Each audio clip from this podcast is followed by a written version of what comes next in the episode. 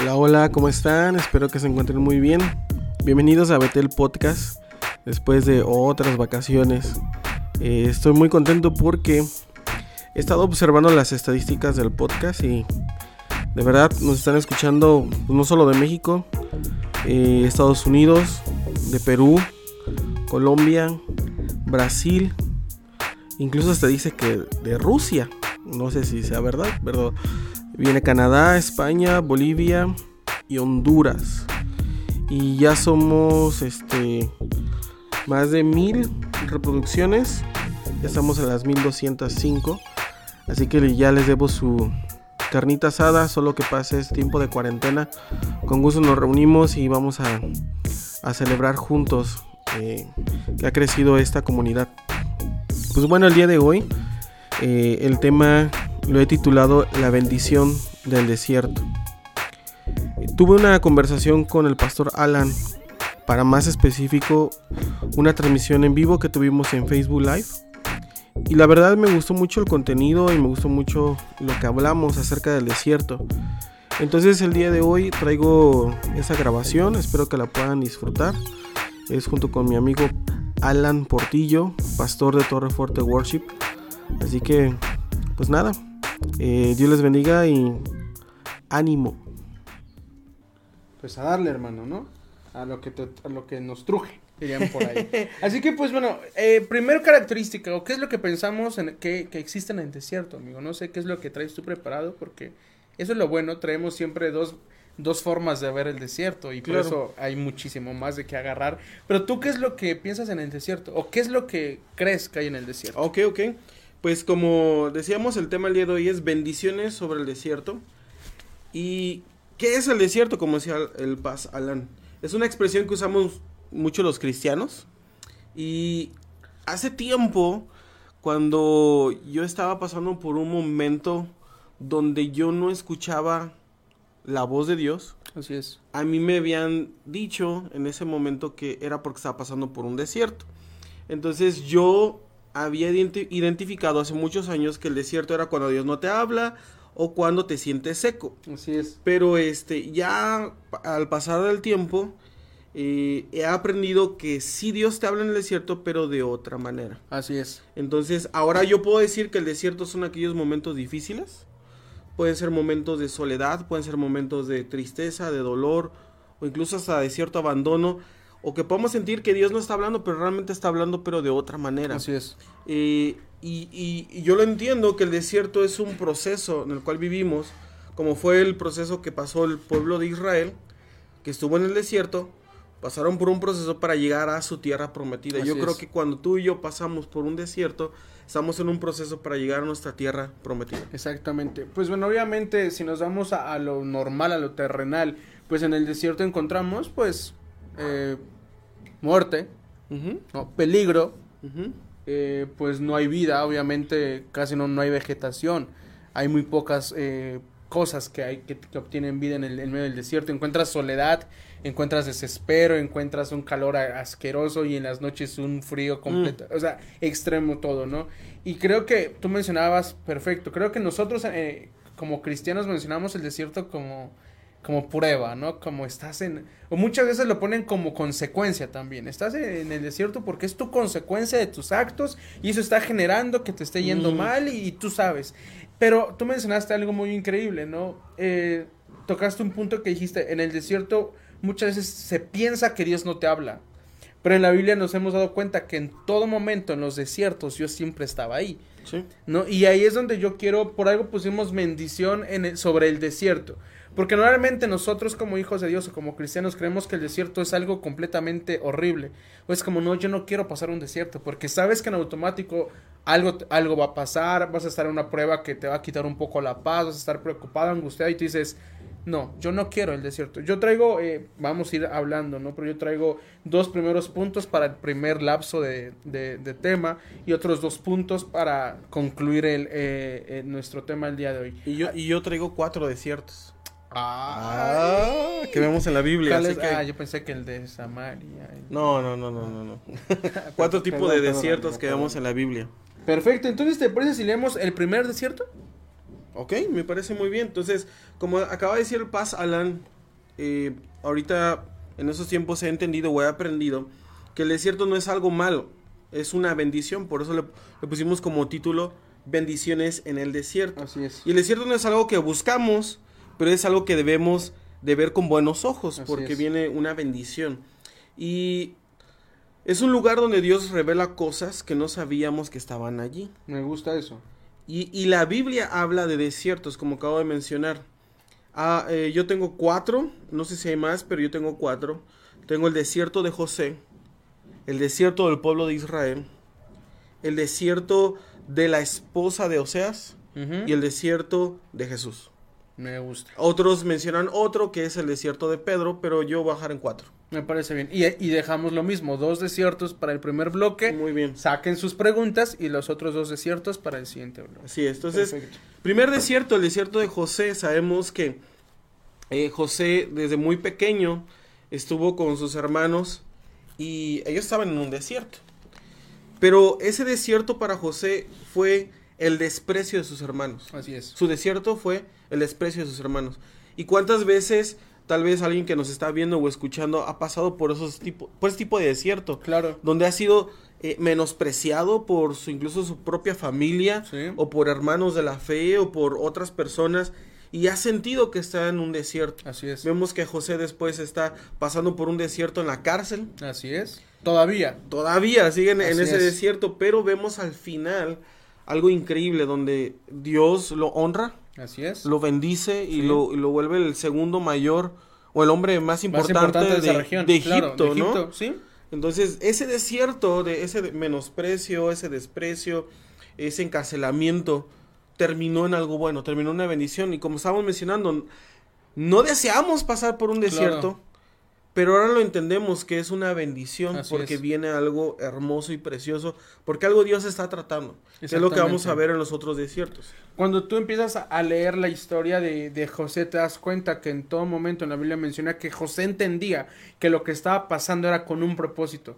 Por algo en la Biblia nunca menciona que José se empezó a quejar. Posiblemente se, se desesperó en, en su, en su vida normal. Pues quién no se va a desesperar si tus hermanos o te venden, te intentan matar, te venden. O sea, imagínate desde ahí el primer choque que tienes. No, Posiblemente no creen en tus sueños. no, no creen en tus sueños. Posiblemente tú como en tu casa te sientes igual, te sientes criticado, juzgado, no entendido, te sientes solo y dices, pues es que parece que, que en mi casa el único, en lugar de encontrar eh, respaldo, encuentro que me dan la espalda, ¿no? Y por eso uno sale a hacer cosas que no tiene que hacer porque está buscando la forma de encontrarse escuchado.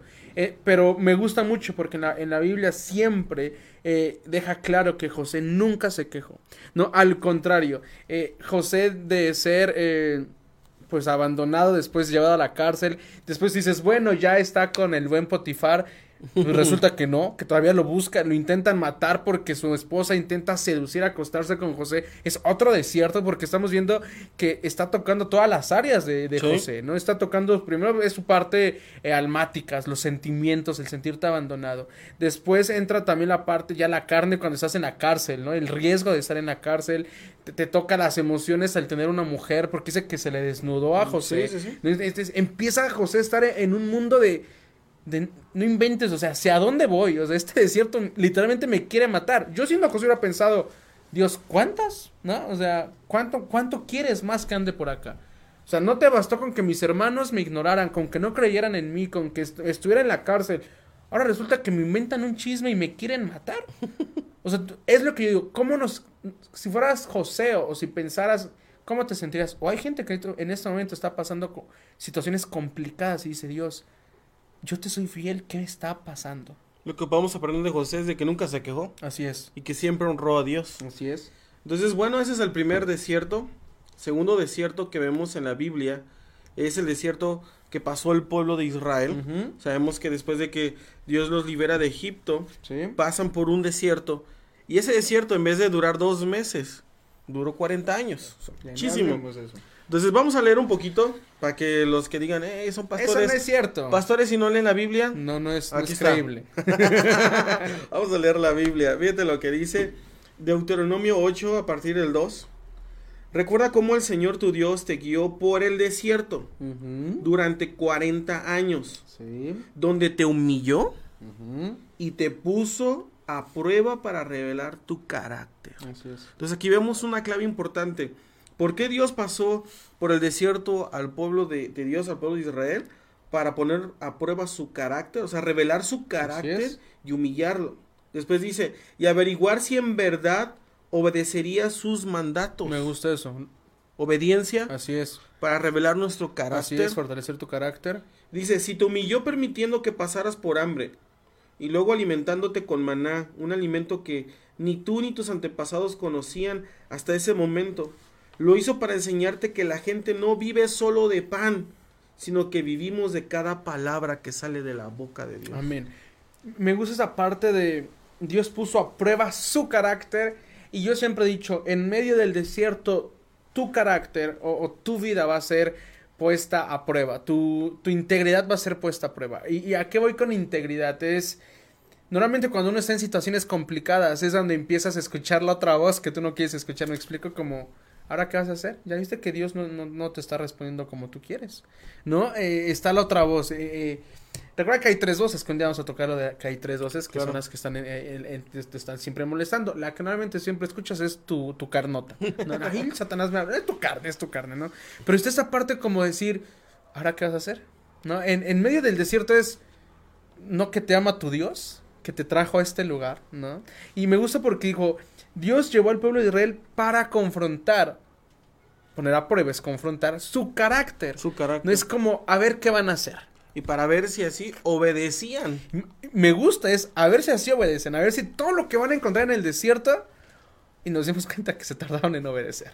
Sí, porque, escucha eso, tu desierto va a durar lo que tú quieres. Eh, Esa es una cosa que a mí me Por- gusta. Porque ahí tenía que durar dos meses, pero a causa de su desobediencia, Sí, de su carácter, que Dios estaba revelando su carácter, pero no trabajaron en su carácter, entonces hicieron que dos meses se convirtieran en 40 años. exactamente. Me gustó esa frase que dijiste. El desierto va a durar lo que tú quieres que dure. Por eso mi mamá es- decía una frase, flojito y cooperando. Alan, las pruebas se pasan flojito y cooperando. No metas las manos, no te raspes, no intentes detenerte, porque eso lo único que trae son consecuencias, trae retardar. La Así es. paciencia es clave en el desierto. No, una persona que no es paciente en el desierto se va a acabar desesperando y va a empezar a cometer locuras que no tenía que hacer. Por eso mencionaba, el pueblo, Dios mandó al pueblo de Israel para poner a prueba su carácter y a ver si así lo obedecían. O sea, no sé, no sé si te sientes identificado que tal vez Dios te está llevando al desierto para ver si así lo obedeces. O sea, eso está, está, Está, está. Está fuerte, sí, pero sí. es cierto. A mí me gustó lo que decía un pastor eh, sobre esto del, del COVID. Dice, es que Dios se está llevando al desierto, a, a la prueba para ver cómo vamos a reaccionar ante lo que Él dice, ¿no? Es la obediencia, es o acatas y dices, Dios, tú así decidiste y ¿qué hay que hacer? ¿Qué, qué vamos a hacer? O sea, a decir, no, Dios, mira mis planes que me los cortaste, mi iglesia iba así, así. ¿Qué vas a poner a prueba? ¿Qué es lo que te detiene? ¿Tu ministerio o tu relación con Dios?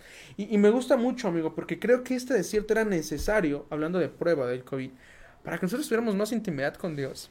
¿no? Claro. Muchos pastores, perdón lo que voy a decir, espero no se ofendan, ¿no? E- eran más ministeriales que familiares. Y Dios Ujú. dijo, a ver, a ver, tu ministerio está cool, pero me interesa más tu relación con familia. ¿Cómo estás con tu esposa? No, eh, ayer platicaba con Dani y ella está tomando unas clases y ella me decía, es que contaban unos pastores de, de todos los procesos que pasan de, de separaciones, de infidelidades entre pastores, de, de, estas cuestiones ministeriales que estás más enfocado en el ministerio que en tu familia. ¿Y cuántos no están así, amigo? Y, y se escucha feo, pero es la verdad. Y por eso el desierto es necesario para poner a prueba tu carácter. Ya dijiste tus dos puntos de desiertos. Dos desiertos, el de José y el del pueblo de Israel. Y vamos a dejar dos para el... para la Para el final. siguiente parte. Sí, Yo sí, voy sí. con mis dos primeros puntos. Y es, eh, ¿qué encontramos en el desierto? Ya hemos dicho muerte y estas cuestiones, pero el desierto es prueba. Tú tienes que entender que el desierto no es soledad, que el desierto no es eh, que Dios te castigó y te envió al desierto, sino el desierto es prueba. Prueba. Uno- un- eh, Marto decía, a mí me encanta, dice, yo, yo aprendí a pasar las pruebas, en lugar de, de que le quité la prueba por ponerlo como un examen y necesitaba pasar ese examen. cada desierto es un examen, ¿no? Y tú sabes si lo apruebas, mencionabas, o lo repruebas. Decía el pastor Tato, va a durar tu examen, hablando de- del desierto, el tiempo que tú quieras. Si no te aplicas, si no estudias, si no ejerces un examen, amigo, ¿cuántas veces vas a reprobar? Hay 20 mil. No te quejes, es responsabilidad tuya. Si te aplicas, si estudias, si lees esto, viene la prueba y la pasas porque tienes las herramientas. Y me gusta, Nano, porque en Santiago 1, capítulo, cap- Santiago capítulo 1, versículo 2 al 3 dice, amados hermanos, cuando tengan que enfrentar cualquier tipo de problema, considérelo como un tiempo para alegrarse mucho.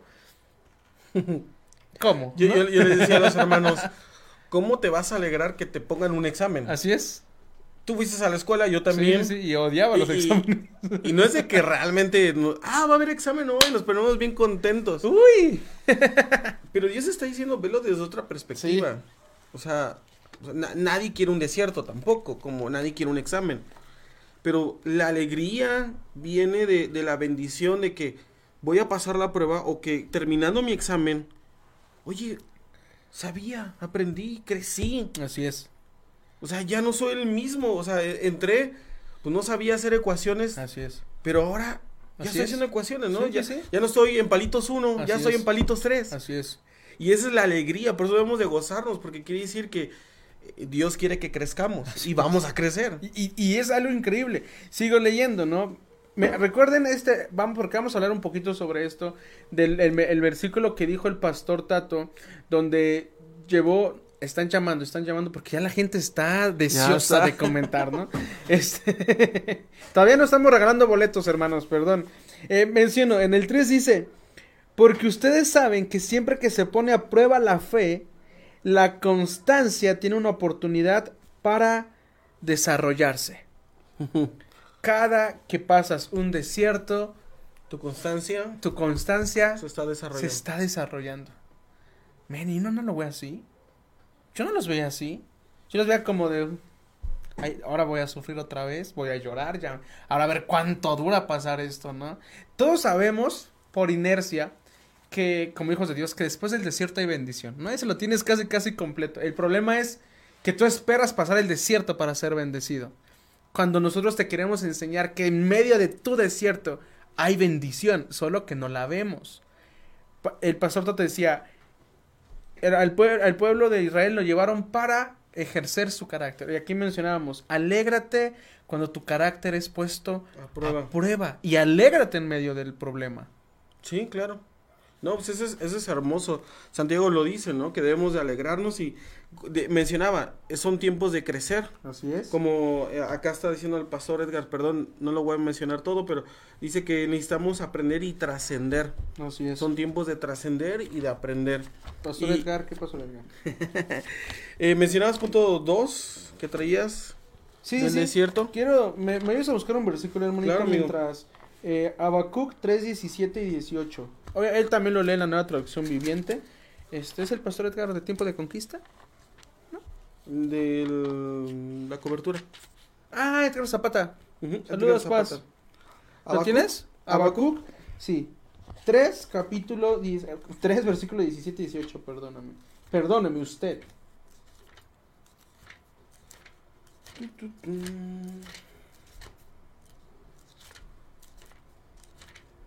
¿Ya? Ahí voy, ahí voy. Venga, hermano, venga, van a pensar que no lees la Biblia, como No, que no pues sabes es dónde que- estaba Cook. Para que traiga una chiquitita de que el, casi el capítulo es una hoja. Habacuc, ¿qué? Tercero. Capítulo 3, versículo 17 y 18. ¿Qué dice? Sí, casi es una hoja. Sí, casi es una hoja. 18, 17, 17, 18. 17 y 18.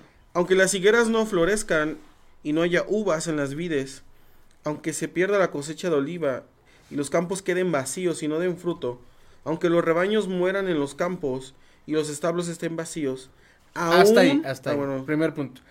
De todo lo que leíste, ¿qué mencionaste positivo? pues nada, pura muerte. Pura muerte. Aunque no haya uvas, aunque los campos no den fruto, aunque todo me vaya mal, aunque, mi, em- aunque no tengo empleo, aunque estoy enfermo, aunque estoy desesperado en, en el COVID. ¿Qué sigue, amigo? 18. Aún así me alegraré en el Señor, me gozaré en el Dios de mi salvación. Yo cuando leo esto digo, ¿se puede? o sea, es en serio, ¿no? Es en serio que en medio de tanto caos uno puede decir, aún así me alegraré y me gozaré en el Señor de mi salvación. Pensando, amigo, me di cuenta, la- el último párrafo te describe todo. Dice, aún así me gozaré en el Señor de mí, Salvación. en, en entender que tu salvación está ganada. Tienes todo para gozar. Es que pensamos que gozo es como felicidad o alegría. Así es. Una persona que tiene verdaderamente gozo, e- el gozo que dice Dios que tengamos, no es un gozo que depende de las circunstancias. Porque es verdad, a veces nos sentimos aguitados Sí. cuando no hay dinero, cuando estamos solos. Y podría ser normal, amigo. Sí, normal. Pero aquí está hablando de algo, algo más allá, que está hablando del gozo. Tu gozo no depende de las circunstancias, no depende del dinero, no depende del tiempo, no depende. El gozo es algo que Dios ha depositado en tu vida y que está creciendo. Y aquí dice, el, el gozo de dónde viene? Del Dios, De mi de mi salvación. Y cuando tú entiendes, amigo, que, que ese Dios ya te regaló la salvación, entiendes que te tienes que alegrar y gozar. Pase lo, Lo que, que pase. pase. ¿No? Y, y me encanta. Hay que ponerlo a prueba ese versículo en estos tiempos, ¿no? Sí. ¿Me permites dar mi punto 2, amigo? Claro que sí, amigo. Yo siempre he dicho que el desierto te prepara. Mm, muy bueno. El desierto es preparación constante, ¿no? Y eso lo vemos en Isaías 40, eh, versículo 3 al 5, lo voy a leer, igual que el pastor Tato en la nueva traducción viviente, y dice, escuchen, es la voz de alguien que clama, abran camino a través del desierto para el Señor. Abran camino. En otra versión dice, preparen el camino Preparen el camino. para el Señor, ¿no? Por eso digo, el desierto es preparación. Dice, escuchen, es la voz de alguien que clama, abran camino a través del desierto para el Señor, hagan una carrera, una carretera derecha a través de la tierra baldía para nuestro Dios, rellenen los valles y los allanen y allanen los montes y las colinas, enderecen las curvas y suavicen los lugares ásperos. En medio del desierto te dice, calma, prepara un camino. Sí, sí, sí. Y dice que estaba feo el camino. Y está feo. Pones a trabajar. Se ponlos a trabajar, prepárate en tu desierto, prepárate. Y dice, no es para ti, es para el quien va a pasar en ese desierto, que es el que te va a llevar a la dirección correcta. A mí me encanta, yo me imagino todo, ¿no? Y, y es algo que les recomiendo, lean la Biblia imaginándose lo que están leyendo. Obviamente no se andan imaginando, porque hay cada también cosa en la Biblia que tú dices, esas sí pasarán, es como niños tápense los ojos, ¿no? porque hay cosas que dices, ah, caray, ¿cómo está todo esto, no? Eh, pero me gusta esta parte. En medio, a ver, Alan, en medio de mi proceso, no te, no tienes que trabajar para ti. No, al contrario, es haz un camino para que ahí te dirija Dios Mm. y sepas a dónde vas a ir. Tienes que prepararte en medio del desierto. Sí, yo, yo le estaba comentando a unos hermanos, ahorita que estamos en cuarentena, yo les mandé unas ligas de... Están abriendo, por ejemplo, un instituto bíblico, 10 clases gratis. Se los mandé, tómenlas, tomen un curso, prepárense, porque no sabemos que después de ese tiempo, qué va a pasar o qué se va a necesitar, pero si Así estuvieses es. en el desierto viendo Netflix, Quejándote. perdón, solo viendo Netflix, videos de memes en Facebook y sin prepararte. o jugando, este, ya voy a delatar por ahí, jugando, ¿cómo se llama? este? Deja a Parchís en paz. Deja a Parchís en paz. Fortnite, Ah, o bueno, jugando sí. Fortnite. Pues, ¿qué estamos haciendo? ¿Quién juega Fortnite de los que están acá atrás? ¿Nadie? Es tiempo de prepararnos. Es tiempo de... Y, aclaro, no es que el pastor Tato es un religioso y cree que Netflix... No, no, no, hay tiempo. No, yo veo Netflix. Hay tiempo para todo, ¿no? Eclesiastes 3 dice que hay tiempo para todo. Hay tiempo para ver tu serie, pero también hay mucho tiempo para tener intimidad y preparar ese camino. Es que no entiendo por qué has pasado tiempo en la Biblia, has hablado con Dios. No, entonces, ¿cómo vas a entender el COVID? ¿No? Y yo siempre he dicho, yo me estaba desesperando cuando, cuando avanzaron el, el, el COVID de hasta el 30 de mayo. Y dije, no es posible. Y ahorita 30. está agosto. Y ellos están diciendo que si no se ponen, que dije, no es posible. Pero me di cuenta que esos días casi no había tenido mi relación. Ah, Leía la Biblia como lo, lo básico, pero solo por leerla. Este, y oraba, era, pero, pero ya me estaba desesperando hasta que me di cuenta que dije, no. En mi desierto tengo que ponerme, tengo que preparar algo en el desierto, ¿no? No tengo que, que llorar en el desierto, sino tengo que trabajar en medio del desierto. Y empecé a entender el descanso y dije, bueno, Dios, lo que tenga que durar va a durar. Si estoy pensando en cuánto va a durar, me va, se me va a hacer eterno. Claro. Si, si estoy trabajando en lo que Dios quiere, O sea, en cuando menos me doy cuenta. Dios si quiere mañana quita el COVID y lo desaparece. Sí. Si a él le place. Pero mientras la iglesia no entienda que esto que está pasando es preparación para nosotros, el COVID se va, va a decir, bueno, Dios, a ver, dirías tú, a ver si así obedecen. A ver, ustedes saben. Sí, ¿no? sí, sí. Sí, así le dijo el pueblo. Para A- que obedecieran. A ver si así obedecen. A- y eso lo digo con todo el respeto a todos los que nos están viendo que somos cristianos. Claro. Si en este tiempo no te estás preparando, no tienes derecho a quejarte. No, es- se escucha feo. Si tú no te preparas, no te quejes. Así es. Es como los, los que están saliendo a las calles y después se van a quejar del gobierno. Si tú no estás haciendo lo que te, te toca, no te puedes quejar. Perfecto. Entonces, eh, vamos a terminar hablando de dos puntos de acerca del desierto y también de dos puntos de los últimos dos desiertos De cómo que tenemos vemos. que ver el desierto. Así es, Como, como vemos en la Biblia. Aquí dice, el tercer desierto que tengo aquí en mis apuntes es el desierto de la esposa de Oseas. Esto es en el tiempo del profeta Oseas, como ustedes se acordarán. El profeta fresa.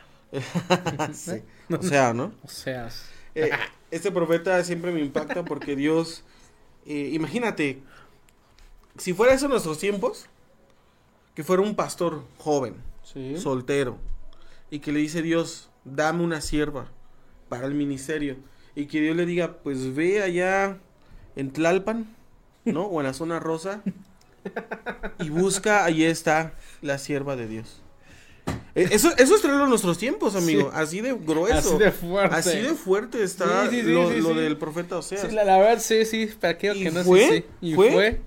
Fue por, por- y se casó Y se casó con ella. con una prostituta. Así es. Y vemos que se va, a pesar de que tuvo hijos, se va, deja la buena vida, un hogar, Así un es. Y esposo, vuelve. un esposo siervo de Dios Sí, un profeta. y vuelve a lo mismo. Así es. Entonces, hay un desierto. Fíjate lo que dice Oseas 2.14. Pero luego volveré a conquistarla, hablando de Gomer, Así es. de, de- de la esposa de su de, esposa. de Oseas. Pero también nos representa a nosotros. Pero luego volveré a conquistarla. La llevaré al desierto y allí le hablaré tiernamente. Ah, yo traía ese versículo. Wow. Eh, sí. O sea, por eso Sí, yo decía sí, que a- yo pensaba que antes Dios no hablaba en el desierto, Así pero aquí es. dice, te voy a llevar al desierto y te voy a hablar es. tiernamente. Así es. En otra versión dice de, de otra manera. Entonces, el desierto ah, es un momento de soledad donde Dios quiere hablarnos. Así es. Donde Dios nos quiere hablar. Eh, y, pero fíjate lo que sigue diciendo el, el 15. Le devolveré sus viñedos y le convertiré el valle de la aflicción en una puerta de esperanza. Sí. Allí se me entregará como, como lo hizo hace mucho tiempo cuando era joven, cuando la libere de su esclavitud en Egipto. Y hay una frase que me, que me, impactó. me impactó. Dice, no esperes una voz que te afirme o te felicite en el desierto. Eso sucede en el Jordán de la obediencia. Wow. Dice, en el desierto Dios nos vacía, nos quebranta, para que nuestro corazón sea tierno de nuevo. Así es. Por eso aquí dice, te voy a llevar otra vez al desierto, Y hablar tu corazón tiernamente. hablar a tu corazón tiernamente. Sí. Dice, luego nos usará, pero volverá a llevarnos amorosamente al desierto las veces que sean Así es. necesarias. Exactamente. Entonces es el tercer desierto que vemos en los tiempos de Oseas. En el desierto aquí aprendemos que es Dios hablándonos tiernamente, pero es donde nos somos vaciados, donde, donde Dios trabaja con nosotros, Así trabaja es. con nuestro corazón para que vuelva a ser ese corazón tierno. Yo eh, justo este domingo estaba hablando también sobre eh, adorar en medio del desierto, Mm. ¿no? Y, y mencionaba que el desierto es un acto de amor de Dios para nosotros. ¿no? Y, y tú es como, ¿cómo? ¿No? ¿Cómo que el desierto es un acto de amor para sus hijos? Y ahorita lo mencionaba el pastor Tato, es necesario que Dios te lleve al desierto para volver a trabajar en tu vida, volver a trabajar en tu corazón, volver a hacer cosas y recordarte cosas que se te habían olvidado. Por eso yo aprendí que el desierto es un acto de amor de Dios Sí. que para allá voy en mis dos puntos. Pero mis, mi tercer punto, antes de pasar al cuarto Claro. desierto, es el desierto es un trampolín.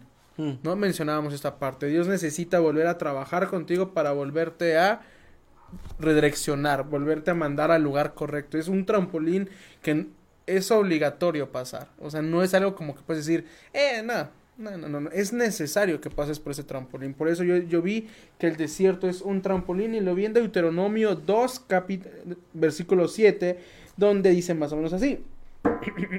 Aquí dice, pues el Señor Dios de ustedes los ha bendecido en todo lo que han hecho. Él les ha cuidado cada paso que han dado por este inmenso desierto. En estos 40 años el Señor su Dios los ha acompañado y no les ha faltado nada. Nada. ¿Qué es lo que estamos hablando? Le está hablando al pueblo de Israel que andaban otra vez en sus... Andaban, dijo, no les ha faltado nada en estos 40 años. Dijo, y en este inmenso desierto. Recordamos que al inicio del programa Tato mencionó, el desierto va a durar lo que ustedes quieren que duren. ¿Por qué fue tan inmenso el desierto del pueblo de Israel? Por desobedientes. Cabezas duras. Necios, cabezas duras, se quejaban que querían volver mejor a Egipto, que porque allá al menos comían, o sea, se quejaron de 20 mil maneras. Por eso habla, en su inmensa necedad, Dios nunca los dejó. Y eso lo podemos ver a nosotros. Nunca les faltó nada. Y nunca, ¿cuántas veces tú dices, oye, pero si les bien mal, bien mal hijo, ¿por qué Dios lo sigue bendiciendo? Se han preguntado, yo le he hecho, hace tiempo, ¿no? Como, pero sí. Porque es hijo. Porque es hijo. Y en su necedad, Dios está mostrando su amor. Claro. Está diciendo, a ver. Eh, y, yo creo que cuando yo pensaba, si me decía, Alan, ¿te, las cuento? ¿Te cuento cómo? ¿Cómo? Y no, no, está bien, está bien. Pero, pero uno entiende que Dios en medio de a veces tanta de torpeza, desespero, enojo contra él, él se va diciendo, aún de esto, yo quiero estar ahí, yo te voy a cuidar. Y me encanta. Por eso el desierto es trampolín, porque en medio del desierto nunca te va a faltar nada, nunca vas a estar solo, aún en tu medio de crisis, llanto, Dios siempre va a estar ahí, ahí. Lo vemos en el, pueblo de Israel. Si no hubiera pasado por el desierto, nunca habían experimentado el comer Así es. maná del cielo. Exactamente. Algo que nadie había comido. Querían carne y les envió pichones. no hubieran experimentado beber agua de la roca. Así es. ¿Qué, agua de garrafón ni de la llave? de la roca. Así es. O sea, experimentaron cosas sobrenaturales. en eh, medio del desierto. Un fuego que los fuera dirigiendo. O sea, ¿quién dime qué? Dios nunca los dejó. Nunca dijo, siempre tuvo. A mí me encanta cuando escucho. E, el pueblo se quejó de, de maná. ¿No? De, ay, en maná, ay, en maná, ay, en maná. Pero lo que no sabían es que el maná cada día era diferente. ¿Y eso a qué lo llevas? Cuando a ti te dicen, oye, eh, estás pasando una prueba, te dicen tal versículo, tú dices, sí, sí, ya, ya sé qué versículo me estás dando. Pero cuando lo vuelves a leer, te sabe diferente ese maná. ¿no? Y en otra situación te sabe diferente ese mismo maná. Y, es, y eso es a nosotros. Cuando tú lees la Biblia y dices, ¿para qué la leo si ya la leí? Bueno, vuelve a leer. Y ese mismo maná te sabe diferente. Y eso es lo que el pueblo de Israel nunca se dio cuenta. Que el pueblo del maná día con día se renovaba, era nuevo. Traía un sabor, pero ellos estaban tan necios que ya todo les parecía lo mismo. Así como que, ay, ya esa predica ya me la sé. Mm. Ya mejor me voy a ir a ver otra. ya me voy, me voy a, este, a Torre Fuerte Worship, ¿no? Amén. No, no, no, no, no, no, eso se vaya, Entonces, amigos, seguimos, ¿no? Así es. El cuarto desierto, el desierto de Jesús. Ese es muy bueno. Sabemos que, que Jesús fue llevado por el Espíritu Santo. Fue llevado por el Espíritu Santo. Fue llevado al desierto y vemos aquí Mateo 4.1. Luego el Espíritu llevó a Jesús al desierto para que allí lo tentara el diablo. Imagínate. Imagínate. Imagínate. somos llevados por el Espíritu Santo al desierto. Y Jesús fue tentado. Y puede que nosotros también podemos ser tentados. Pero lo, lo, increíble es de que vemos que ahí fue tentado. Y vemos que las famosas tres pruebas o tres tentaciones. Pero a mí lo que me impacta es el final que muchas veces olvidamos por enfocarnos a veces en las tres tentaciones. Y es en, en Mateo 4:11. Entonces el diablo se fue y llegaron ángeles a cuidar a Jesús. Así es.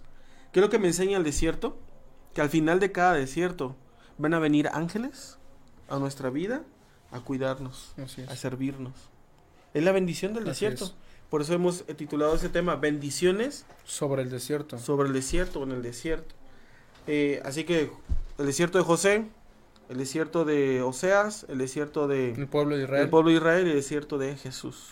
Y nos damos cuenta que en todos los desiertos siempre estuvo Dios teniendo control y siempre hubo bendición. Yo quiero cerrar con mi cuarto punto y es el desierto es necesario para conocer de su amor. Mm. ¿no? Y, y, mencionábamos esta parte, tanto que traigo el mismo versículo que leyó hace rato el pastor Tato, que es eh, Oseas capítulo 2, versículo 14, pero hay un, un parrafito antes que menciona, dice, el amor del Señor por un Israel infiel, el amor de Dios por un Israel infiel. Bien, o sea, esto a mí me, me chocó, me, o sea, chocó en la parte buena, ¿no? Como en decir...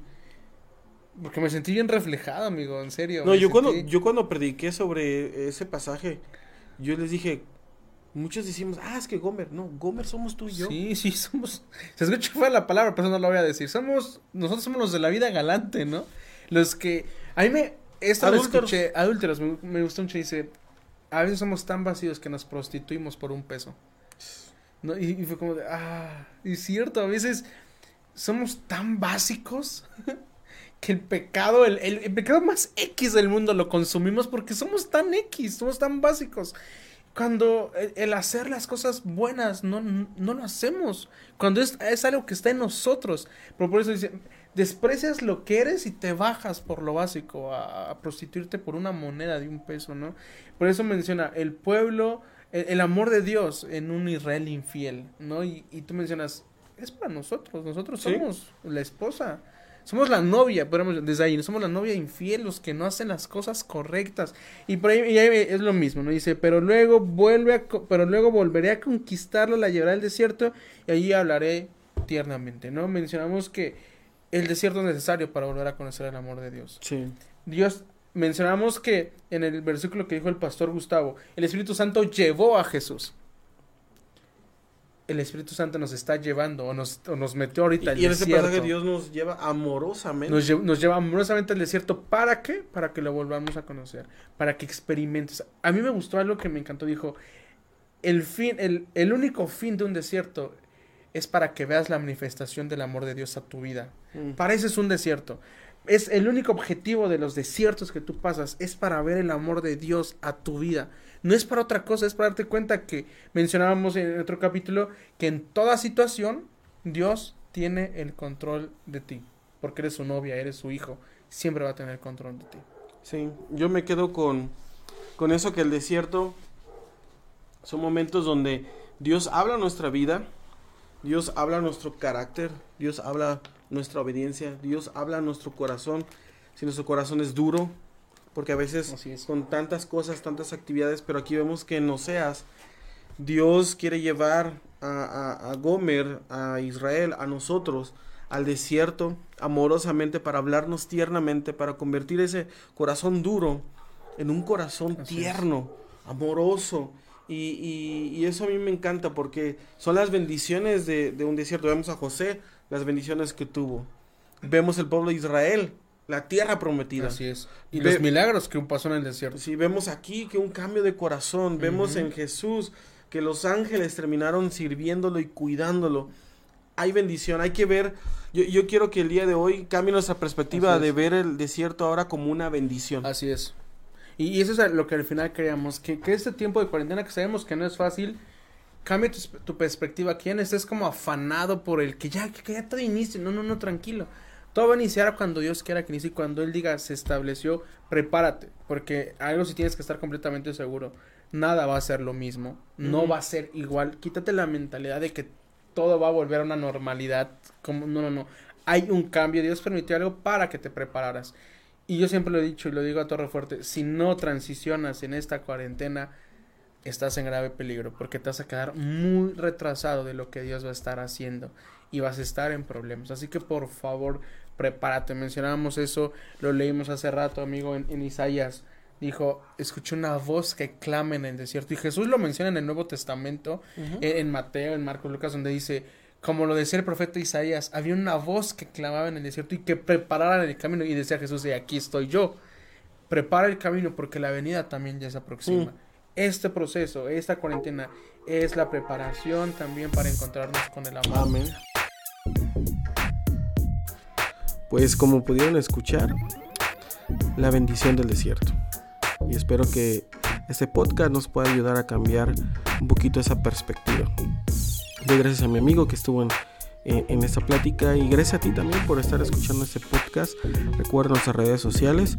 Ya tenemos página web puedes buscarnos como beteljutepec.org y en Facebook como Beteljutepec, igual en Instagram y también en YouTube puedes buscarnos como Beteljutepec. Eh, síguenos en nuestras redes sociales, te damos muchísimas gracias, nos vemos pronto, hasta luego, bye.